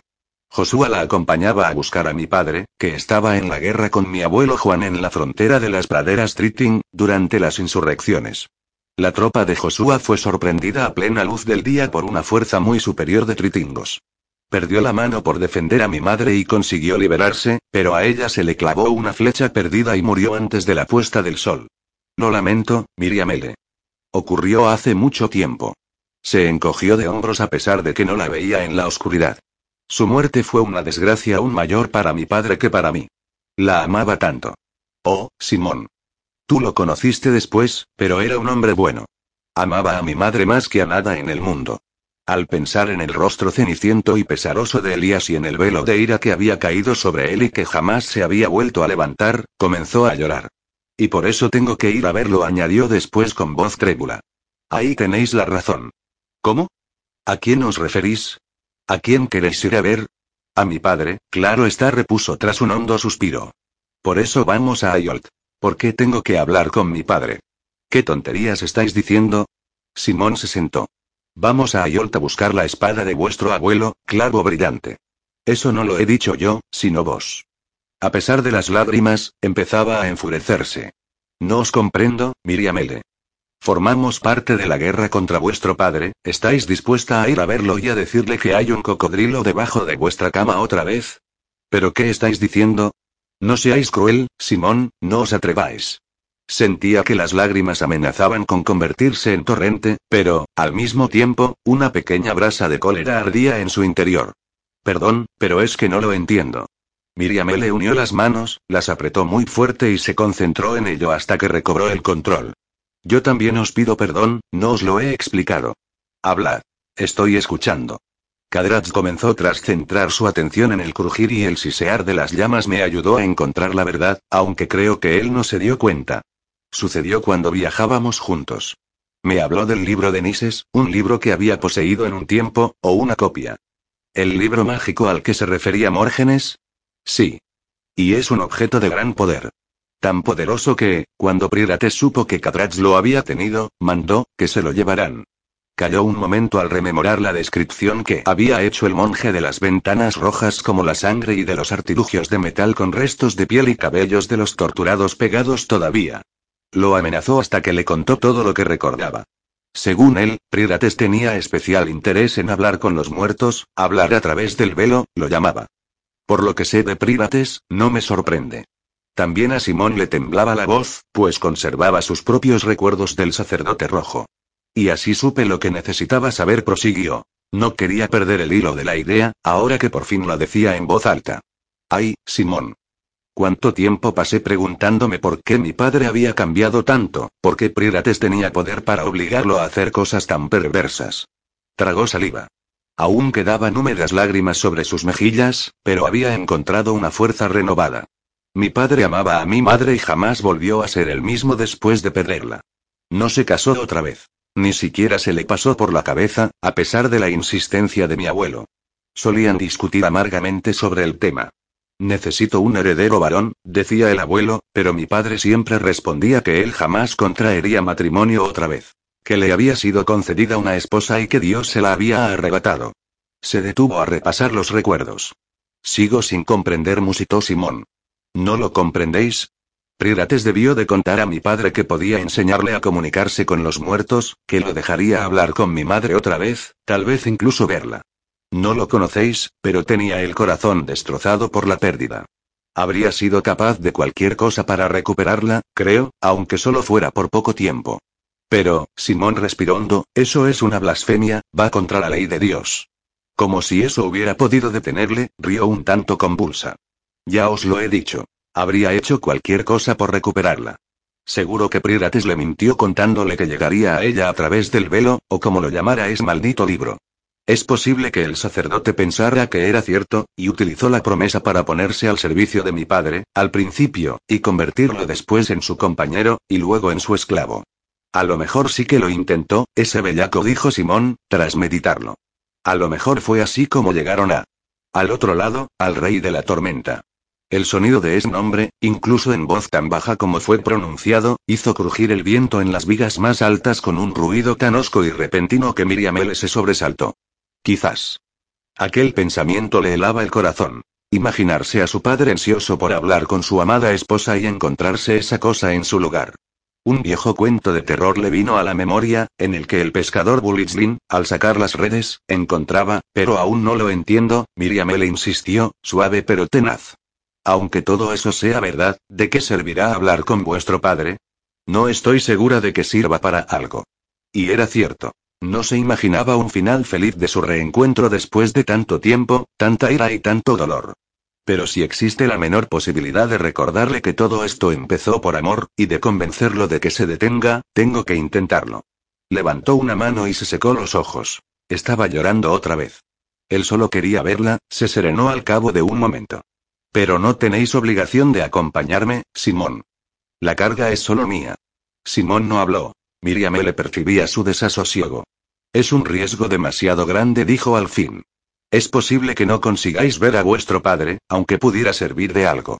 Prirates podría encontraros antes y, en ese caso, nadie volvería a saber nada de vos. Hablaba con una convicción inquebrantable. Lo sé, Simón, pero no se me ocurre otra cosa. Tengo que decírselo, tengo que enseñarle lo que ha ocurrido, y solo yo puedo hacerlo. Entonces, ¿estáis convencida de lo que vais a hacer? Sí. Aedón en el árbol.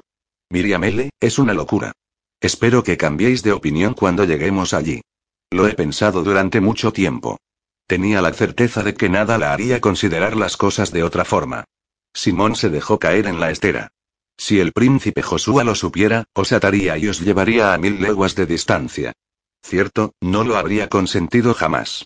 Tengo que pensar, Miriam le enunció en la oscuridad, con un suspiro. No sé qué hacer. Haced lo que deseéis, excepto detenerme, replicó Serena. No lo intentéis siquiera, Simón. El joven no contestó. Al poco rato, y a pesar del miedo y el furor, Miriam le notó que la pesadez del sueño se apoderaba de ella. Despertó sobresaltada por un estampido tremendo. Tendida, con el corazón desbocado, vio en el techo un destello más intenso que el de una antorcha. Tardó unos momentos en darse cuenta de que la fuente de luz provenía de una fuerte descarga de relámpagos, desgarraba el firmamento e iluminaba los agujeros del techo. Sonó otro trueno. La habitación olía más que antes a cerrado y a humedad. Al potente y fogaz resplandor del siguiente relámpago, vio el torrente de lluvia que se colaba por el tejado. Se sentó y palpó el suelo, el agua caía cerca y salpicaba las botas y la parte baja de los calzones de Simón, mientras él dormía roncando suavemente. Simón. Lo zarandeó. Levantaros. El muchacho emitió un gruñido pero no dio mayores muestras de despertar. Simón, tenéis que cambiaros de sitio. Vais a empaparos. Tras unos cuantos meneos más, el joven se dio la vuelta. Entre protestas adormiladas, ayudó a Miriamele a acercar la estera a la de ella y después se dejó caer de nuevo como si fuera de dormirse otra vez de inmediato. Mientras escuchaba el golpeteo de las gotas en el tejado, tumbada, notó que Simón se acercaba más. Tenía su rostro muy cercano y, en la oscuridad, sentía su cálido aliento en la mejilla. Después de todo el peligro que habían visto y del que aún les quedaba por ver, resultaba desconcertante tanta serenidad, estar allí tendida escuchando la tormenta con ese joven al lado. Simón se movió. Miriam L., ¿tenéis frío? Un poco. Se acercó más, le pasó un brazo por debajo del cuello y la atrajo hacia el pecho para prestarle calor con todo el cuerpo. Miriam L. se sentía atrapada pero no asustada, ahora, la boca de Simón se apretaba contra su mejilla. Miriam L. pronunció en un susurro. Chitón. Se quedó acurrucada contra él. No digáis nada. Continuaron en esa postura un tiempo. La lluvia repiqueteaba y de vez en cuando un trueno rugía en la distancia como un tambor gigantesco. Simón le besó la cara. La barba le cosquilleó la mandíbula, pero Miriam L. no tenía la sensación de que aquello fuera malo y no se avergonzó. Él le hizo girar la cabeza y sus labios se encontraron. Otra fuerte descarga volvió a retumbar, más lejos, como si cayera sobre otro lugar, en otro tiempo. ¿Por qué no es suficiente con esto? se preguntó pesarosa. ¿Por qué tiene que complicarse tanto las cosas? Simón la rodeaba ya con ambos brazos, suave pero insistente, y sus cuerpos estaban muy unidos, uno contra otro. Sentía sus brazos, delgados y musculosos, y su torso duro contra el estómago, contra el pecho. Si el tiempo pudiera detenerse. Cada vez la besaba con más ímpetu. Levantó la cabeza y la hundió entre sus cabellos. Miriam le susurró con voz ronca. Oh. Oh, Simón. Musitó ella a su vez. No sabía con seguridad qué quería, pero tenía la certeza de que sería feliz solo con besarlo, con abrazarlo. Simón apoyó la cara en su garganta, y Miriam L. se estremeció de arriba abajo. Era maravilloso, pero al mismo tiempo le inspiraba miedo. Él era un muchacho, y un hombre también. Se puso en tensión, pero Simón volvió a acercar la cara a la de ella. La besó una vez más, torpe y ardiente, presionando un poco más de lo deseable. Ella levantó una mano hasta el barbado rostro y lo calmó, para que sus labios se encontraran y se tocaran, oh, qué dulzura. Mientras compartían el aliento, Simón le acariciaba la cara y el cuello, la tocaba por todas partes sin perder la calidez que los unía, rozándole con los dedos la curva de la cadera, posando la mano en el hueco de la axila. Ella se estremeció, ansiosa por frotarse con fuerza contra él, pero al mismo tiempo sentía una extraña suavidad, como si estuvieran ahogándose juntos, hundiéndose en las oscuras profundidades del océano. Miriam le oía el latir de su propio corazón por encima del repiqueteo de la lluvia en la paja.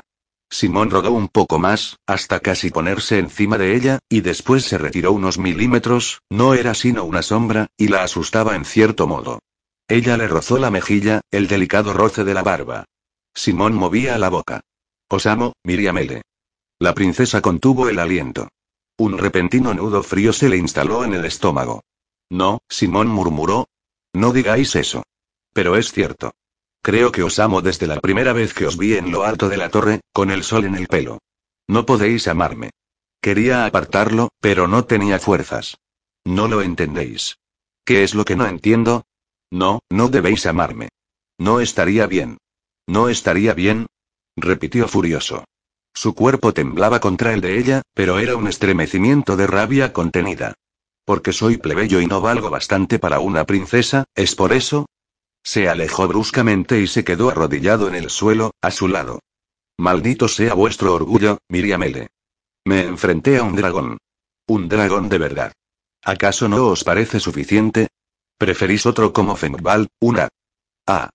Asesino, pero una. Asesino con ti, título nobiliario. Luchaba por contener las lágrimas. No, Simón. Su ronca voz le desgarraba el corazón. No es eso. No lo entendéis. Pues explicádmelo. Le espetó. Explicadme lo que no entiendo. No se trata de vos, sino de mí. ¿A qué os referís? inquirió, tras un largo silencio. Vos no tenéis nada de malo, Simón. Me parecéis valiente y amable, y todo lo bueno que se puede ser. Es por mí, Simón. Yo soy la que no merece el amor de nadie. ¿De qué habláis? No quiero decir nada más, dijo, atragantada, con una violenta sacudida de cabeza. Dejadme en paz, Simón. Buscad a otra a quien amar. Habrá muchas que serán felices con vos. Se dio media vuelta para no mirarlo. En ese momento, cuando más necesitaba el consuelo de las lágrimas, el llanto no llegaba. Se sentía lejana, fría, indiferente. Por el árbol santo, Miriamele. Le apretó el hombro. ¿Queréis hablar de una vez? ¿Qué queréis decir? No soy pura, Simón. No soy doncella. Ya estaba, ya lo había dicho. Él tardó varios segundos en responder. ¿Cómo? inquirió al cabo. He estado con un hombre. Ahora que había empezado, le resultaba más fácil de lo que creía. Tenía la impresión de que era otra persona la que hablaba. El noble de Navan que os conté, el que nos llevó a Cadrach y a mí en su barco. Aspitis Preves. Os violó. Estaba perplejo, pero la ira iba en aumento. Ese, ese, no.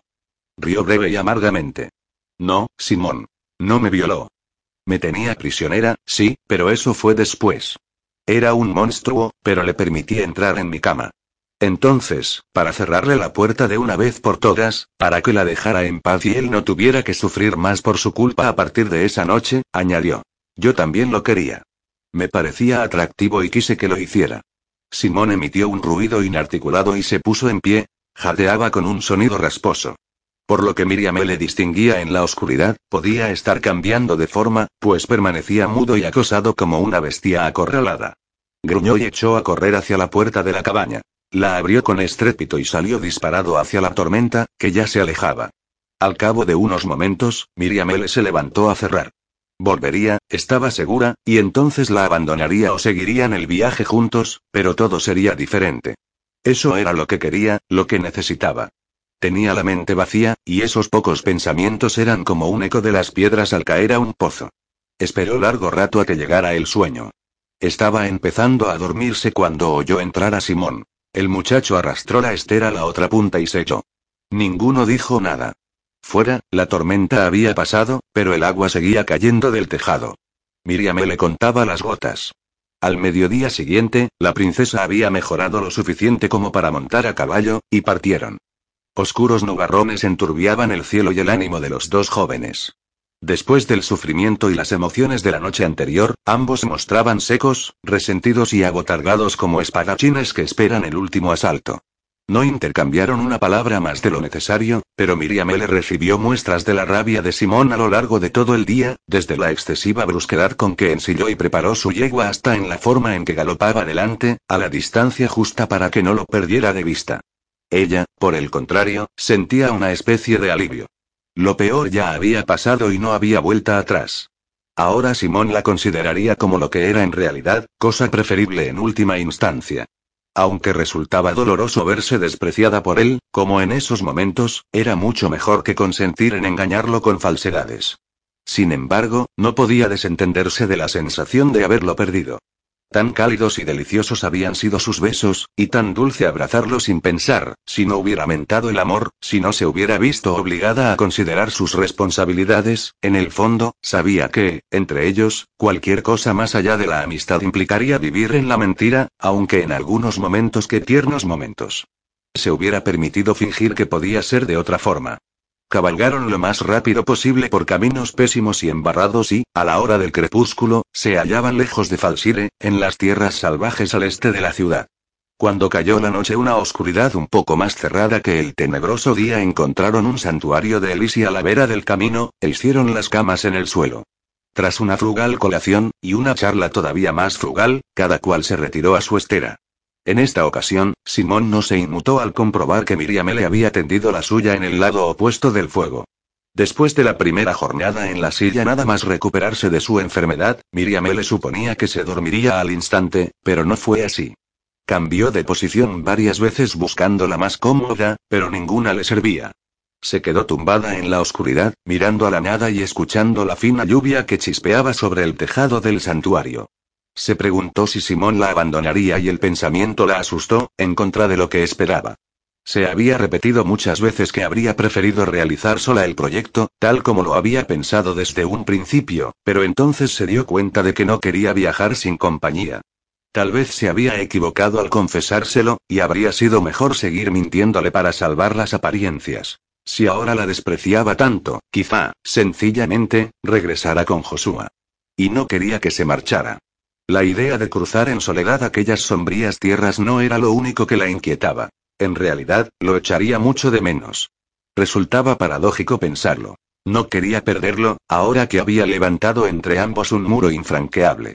Simón se había abierto camino hasta su corazón de una forma en que ninguna otra amistad lo había hecho. Sus tonterías infantiles siempre le habían encantado, cuando no la irritaban, pero ahora quedaban contrarrestadas por un aire de seriedad muy atractivo. Se había sorprendido a sí misma varias veces observándolo con atención, perpleja por verlo convertido en un hombre en tan poco tiempo. Poseía además otras cualidades que apreciaban mucho su amabilidad, su lealtad, su mente abierta. Dudaba de que ni el más experto cortesano de su padre se tomara la vida con el interés libre de perjuicios con que se la tomaba Simón. La atemorizaba pensar siquiera en verse privada de todas esas cosas si él se marchaba. Pero ahora lo había perdido ya. O, al menos, su amistad siempre estaría empañada por una sombra. Le había enseñado la mancha que afeaba su esencia, y del modo más patente y desagradable posible. No tenía ganas de seguir penando y mintiendo, pero saber lo que sentía por ella suponía un tormento mayor del que podía soportar. Se había enamorado de ella. Y ella empezaba a enamorarse de él. Ese pensamiento surgió con fuerza inesperada. ¿Sería cierto? ¿No se decía que el amor llegaba como un rayo de fuego celestial, que cegaba y aturdía? O, al menos, como un perfume dulce que se expandía e impregnaba el aire hasta que ya no se podía pensar en otra cosa. Ciertamente, sus sentimientos por Simón no eran así.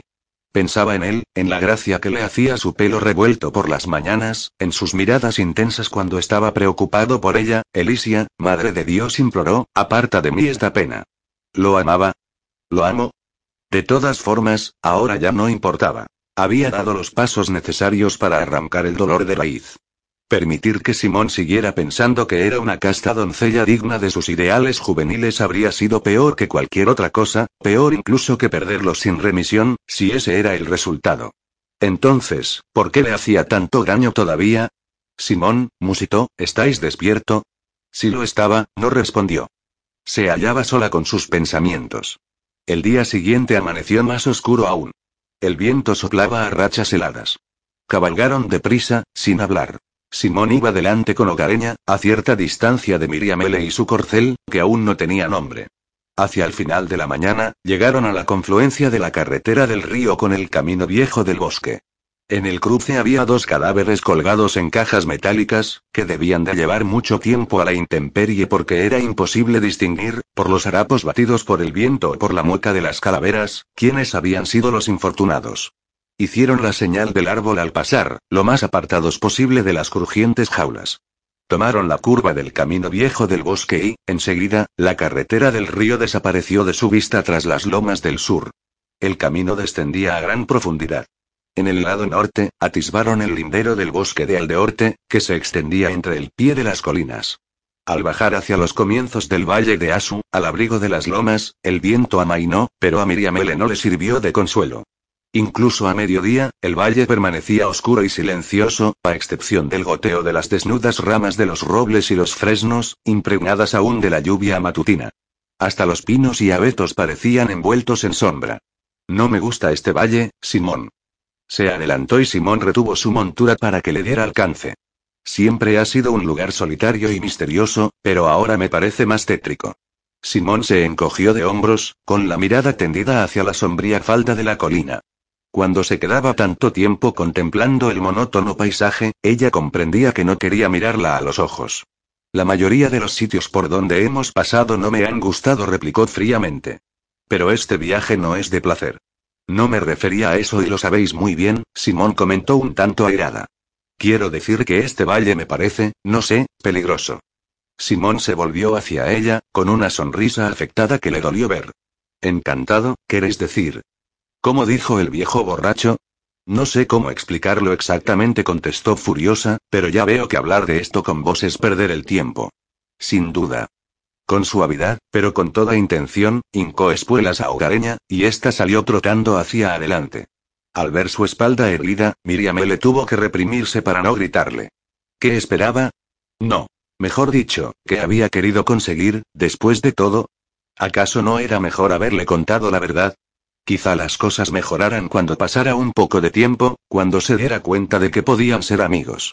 La ruta ahondaba en el valle sin cesar, de modo que las lomas, cubiertas de espesa vegetación, parecían elevarse cada vez más a ambos lados. No había nadie, y las pocas cabañas dispersas que se divisaban parecían deshabitadas también, pero al menos encontrarían refugio para descansar. Una perspectiva optimista en cierto modo, porque Miriamele no tenía el menor deseo de pasar la noche al raso. El desagrado que le causaba el valle de Asu se acrecentaba seriamente, aunque no tenía motivos concretos para sentirse así. Con todo, la quietud y la densa espesura de las laderas y tal vez, un poquito también sus propios pesares exudaban un algo asfixiante que contribuía a agravar su anhelo por salir del valle hacia los promontorios de Swordcliff, aunque significara la proximidad inminente de Asua y de su padre. También la descorazonaba la perspectiva de otra velada tensa y silenciosa con Simón. Antes del último y desagradable intercambio de palabras, solo se había dirigido a ella unas pocas veces en todo el día, y siempre para referirse a asuntos prácticos. Simón había descubierto huellas recientes, o así lo interpretó, en las cercanías del santuario donde habían pasado la noche y se lo comunicó poco después de marcharse de allí, pero con una actitud brusca y despreocupada. Miriam le pensó para sí que las huellas debían de ser suyas, porque habían pisoteado toda la zona en busca de leña para el fuego. Aparte de eso, solo le había hecho algunos comentarios sobre cuándo detenerse a comer y para que descansaran los caballos, o para darle las gracias secamente cuando le pasaba comida o el pellejo del agua. La noche no se presentaba agradable, desde luego. Estaban en las profundidades del valle cuando Simón se detuvo en seco, tirando de las riendas de tal forma que Hogareña pateó de un lado a otro un buen rato antes de detenerse. Hay alguien en el camino, un poco más adelante anunció en voz baja, allí, entre los árboles. Señalaba hacia un punto donde el sendero desaparecía tras una curva.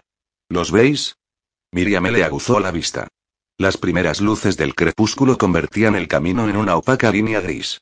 Si algo se movía entre los árboles, no lo distinguía desde su ángulo. Nos acercamos a la ciudad. Sigamos, pues. Seguramente se trata de alguien que vuelve a su casa, pero no hemos visto a nadie más en todo el día. Hogareña se adelantó. Al tomar la curva, avistaron a una pareja que avanzaba encorvada por el centro de la carretera acarreando unos cubos. Cuando el ruido de los caballos de Simón y Miriam L. los alcanzó, miraron sobresaltados por encima del hombro, como ladrones culpables sorprendidos en un robo. Miriam L. pensó que se habrían asustado tanto como ellos mismos al encontrar a otros viajeros. La pareja se hizo a un lado cuando se acercaron. Por lo que la princesa distinguía de sus capas y capuchas oscuras, debían de ser lugareños, campesinos de los montes. Simón se llevó la mano a la frente a modo de saludo. Que Dios os conceda un día favorable, dijo. El más cercano de los dos lo miró y levantó también la mano con cautela para contestar al saludo, pero se detuvo de pronto, los ojos fijos en Simón. Por el árbol. Tiró de las riendas. Sois los de la taberna de Falsire. ¿Pero qué hace? se preguntó Miriam L., temerosa. ¿Serán danzarines del fuego? Pasa de largo, Simón, idiota. Miriam L., echad un vistazo, le dijo, volviendo la cabeza. Vos nos salvasteis la vida, se alzó una voz de mujer. Inesperadamente las dos personas encapuchadas se postraron de hinojos. Miriam L. detuvo el caballo y se quedó mirándolos. Eran el hombre y la mujer a quienes habían amenazado los danzarines del fuego. Es cierto, proclamó el hombre con voz insegura. Que Jesús os bendiga, buen caballero. Por favor, levantaros. Simón estaba claramente complacido, y turbado también. Cualquiera os habría ayudado si no lo hubiéramos hecho nosotros. Nadie parecía dispuesto, replicó la mujer, sin importarle el barro que le manchaba el vestido. Así son las cosas. Los buenos son los que sufren. Ya basta, mujer. Atajó el hombre, con una mirada fulminante. Estas personas no necesitan tus sermones sobre lo mal que está el mundo.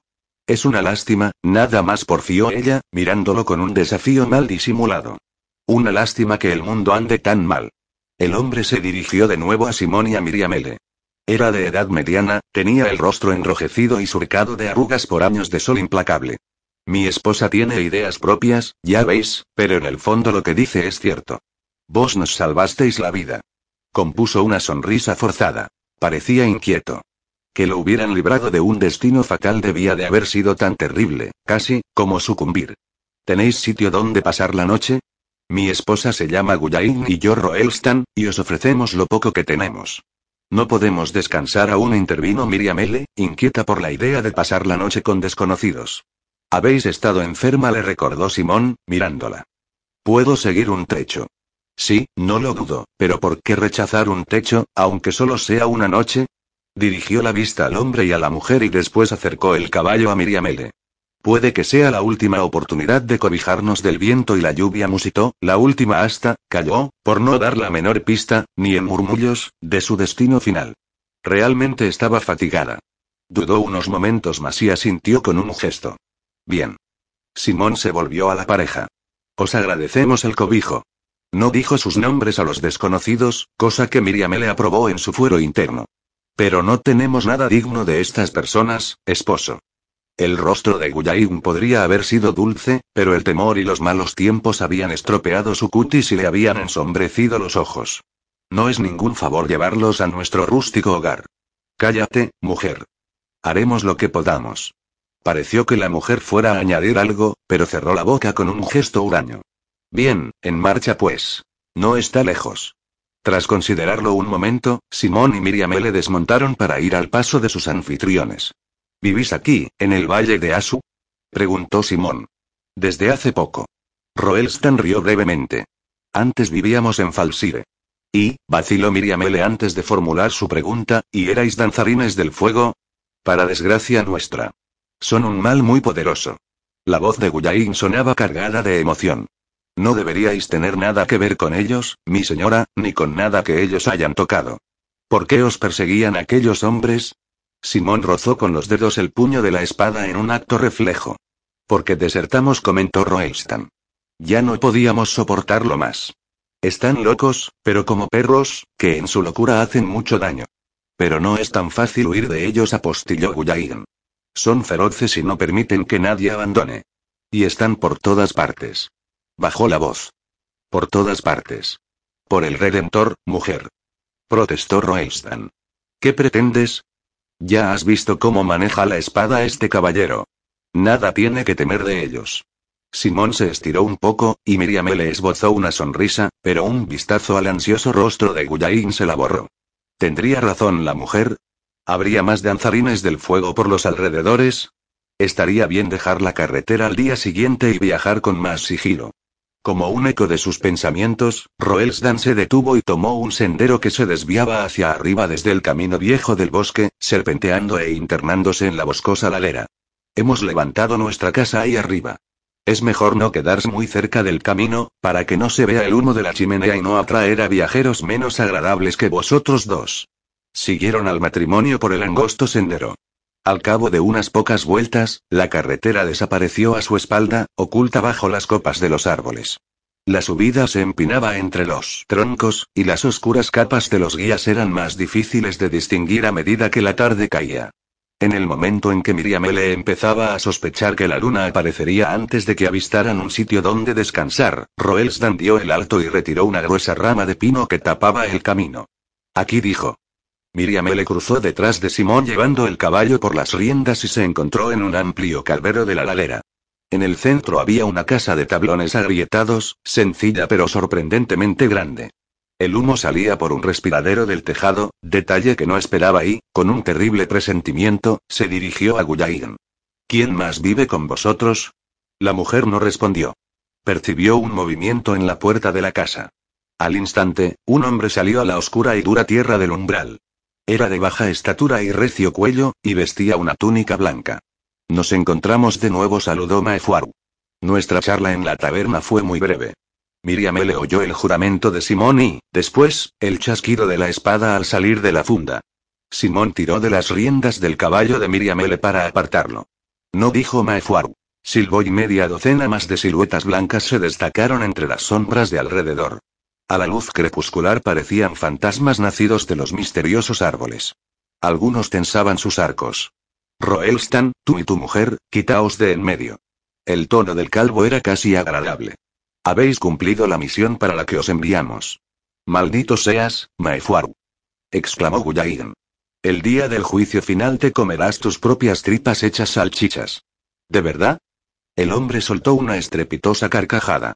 Andando, mujer, antes de que haga que te claven una flecha. Mientras su esposo la arrastraba hacia otra parte, Guyain se volvió hacia Miriamele con los ojos arrasados de lágrimas. Perdonadnos, señora. Nos atraparon otra vez y nos obligaron. Miriamele tenía el corazón frío como una piedra. ¿Qué queréis de nosotros, cobardes? Inquinó Simón. No es que queremos nosotros, joven señor Maefuaru volvió a reír con un ligero silbido en la respiración, sino para qué os quiere el rey de la tormenta. Esta noche lo sabremos, cuando os entreguemos a él. Agitó una mano hacia las otras figuras de blanco. Atadlos. Tenemos mucho que hacer antes de la medianoche. Cuando el primer danzarín del fuego le agarró los brazos, Simón se volvió hacia Miriamele con una expresión rebosante de rabia y desesperación. La joven sabía que el muchacho quería pelear, obligarlos a matarlo en vez de rendirse sin más, pero que temía por la seguridad de ella. Miriam no tenía nada que ofrecerle. Dentro de ella no había más que un pavor asfixiante.